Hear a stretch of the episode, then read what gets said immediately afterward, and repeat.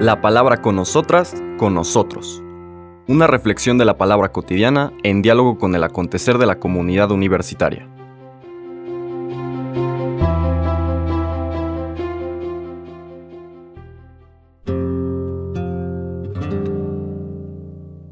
Hola, buenos días. Bienvenidas, bienvenidos a la palabra con nosotras, con nosotros, de este viernes 24 de noviembre. Vamos llegando al final de los días de esta 33 semana del tiempo ordinario y vamos a la siguiente escena en el Evangelio de San Lucas, en ese capítulo 19. Ahora serán los versículos 45 al 48 y veremos cómo, lo hemos ido describiendo desde el lunes, la catequesis inspirada por el Espíritu a Lucas. Ya hemos dicho en varias ocasiones que los evangelios, y recuerden que evangelio significa buena noticia, ¿por qué los evangelios se llamaron así por los cristianos? Porque son una buena noticia, porque son un vehículo para encontrarse con el Señor Jesús y para dejarse transformar por ese encuentro. Ya vimos que ante el Señor Jesús que se hace presente, retrotrayéndonos a aquella observación que hicimos el lunes de que el inicio de toda esta secuencia catequética es la invitación a que los niños se acerquen al Señor y aquellas personas que creen que no es la manera de acercarse a Dios y que hay que impedírselo, que hay que mantenerse con actitud de adulto o lo que sea, básicamente con las seguridades que tenemos, no pueden entrar al reino de Dios. Como no entró el joven rico que, o personaje rico que se cerró en sus seguridades y no se abrió a la novedad de Dios transmitida por el Señor Jesús. Bueno, todo esto va en secuencia, ya lo dijimos, no lo voy a repetir, pero sí es importante tener esto en mente para entender por qué desemboca en la lectura de este día. Los versículos 45 al 48 del capítulo 19 dicen, Aquel día Jesús entró en el templo y comenzó a echar fuera a los que vendían y compraban allí, diciéndoles, Está escrito, mi casa es casa de oración, pero ustedes la han convertido en cueva de ladrones. Jesús enseñaba todos los días en el templo. Por su parte, los sumos sacerdotes, los escribas y los jefes del pueblo intentaban matarlo, pero no encontraban cómo hacerlo, porque todo el pueblo estaba pendiente de sus palabras. Palabra del Señor.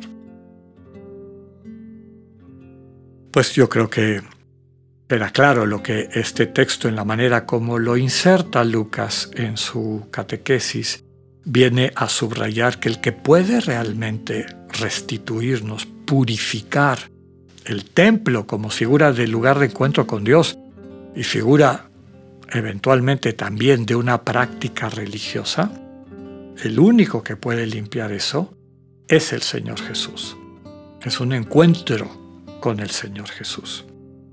Recordemos que el templo para el pueblo de Israel era un lugar particularmente querido, venerado y con justa razón. Era el lugar de la Shekinah, donde la gente acudía para el encuentro con Dios. Pues hay toda una teología de la peregrinación, ¿no? El sentido que tenemos de peregrinar. De entrada, la vida es una peregrinación, un camino, un camino al santuario es decir, un camino al lugar precisamente de la comunión con aquel que nuestro corazón anhela, la comunión con aquel de quien tenemos hambre y sed.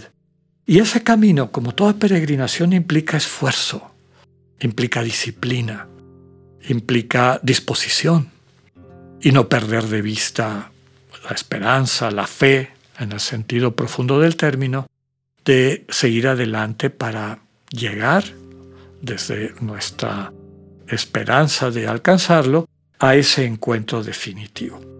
Ese era el sentido del templo, ese era el sentido de la invitación de acudir a ese lugar del encuentro en momentos especiales del año litúrgico, en particular para la fiesta de la Pascua, la fiesta en que el pueblo recuerda que Dios es el que libera y que esa liberación solamente viene cuando confiamos en Dios, cuando recordamos, y en la parte de esta peregrinación, aquel símbolo de los 40 años y la purificación que Dios hace de su pueblo en el desierto, de tal manera que pudieran entrar en la tierra prometida, en este espacio donde Dios les va a permitir vivir en el lugar donde nada les va a faltar, básicamente en el lugar de la comunión con Dios. El templo era el espacio físico, pero también espiritual y mental de este encuentro.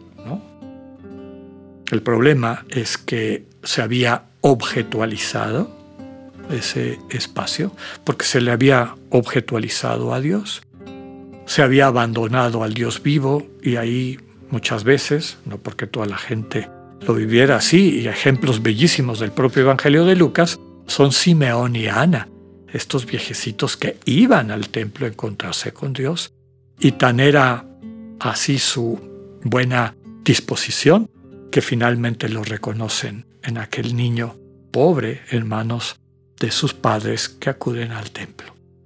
El problema es que la parafernalia, la práctica pseudo religiosa, que como hemos dicho en otras ocasiones era toda una ideología de justificación de la actitud de privilegio, de soberbia de quienes ostentaban esos puestos y que en vez de ser como todo ministro de una verdadera religión, en vez de ser mediadores del encuentro, es decir, facilitar el encuentro de, como diría San Ignacio en los ejercicios, del alma con su creador, se convertían en intermediarios y esa intermediación se convertía para ellos en una fuente de poder y desde luego también de riqueza de recursos materiales.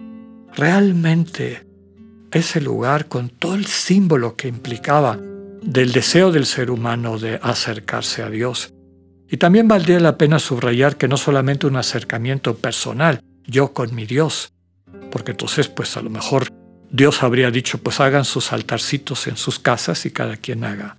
No, es un lugar a donde todas y todos están convocados, porque finalmente la comunión con Dios implica comunión con el hermano y la hermana. Ese bellísimo símbolo y referente teológico, espiritual, estaba adulterado. El lugar de culto, de encuentro con Dios, se había convertido en un mercado, en una cueva de ladrones. Es decir, donde quien se acercara tenía el peligro de que le quitaran lo que tenía. Y eso era lo que estaba pasando. Eso es lo que le dolía al Señor Jesús. Y decir eso es decir, eso es lo que le dolía y le duele a Dios. Porque la tentación de convertir el encuentro con Dios, la práctica religiosa, la construcción de la comunidad, de la comunión, que es el proyecto de Dios, sigue y seguirá estando, digamos, sujeta o con el peligro de ser convertida en una ideología, es decir, nuevamente en una cueva de ladrones. El espacio de comunión e inclusión se había convertido en una ideología de justificación. De justificación de injusticias, de justificación de maltratos, la propia estructura del templo con todos los filtros. Aquí no puede entrar quien no sea judío, aquí no puede entrar quien no sea varón, aquí no puede entrar quien no sea sacerdote o levita, aquí no puede entrar más que el sumo sacerdote una vez al año. Qué fuerte aquel, aquella imagen propia de Mateo de que en la muerte del Señor, es decir, cuando Dios da el último testimonio de que su manera de salvar es muriendo por amor a nosotros, se rasga esa cortina del templo, símbolo de todas estas exclusas o, filtros o puertas ficticias que impiden que el ser humano se, al, se acerque al Dios que los ama y que lo peligroso es que han sido erigidas en nombre de Dios y se han convertido en un contexto religioso, en una estructura religiosa. Nos dice para que lo entendamos, Lucas, y con eso termina la escena, que es bastante más parca que la que encontramos en Mateo y en Marcos, por su parte los sumos sacerdotes, los escribas y los jefes del pueblo intentaban matarlo, intentaban hacerlo a un lado. Pidámosle al Señor la gracia de que venga a vivir en nuestros corazones pecadores, en nuestra iglesia pecadora, en nuestras comunidades frágiles y que entre con toda libertad a expulsar nuestra visión mercantil de lo que significa nuestra vida religiosa. Que tengan un buen día, Dios con ustedes.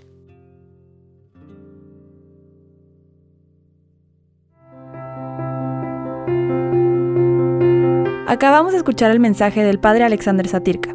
Escúchalo de lunes a viernes a las 8.45 de la mañana por radioiberoleón.com, a través de nuestra app gratuita para iOS y Android o por Spotify.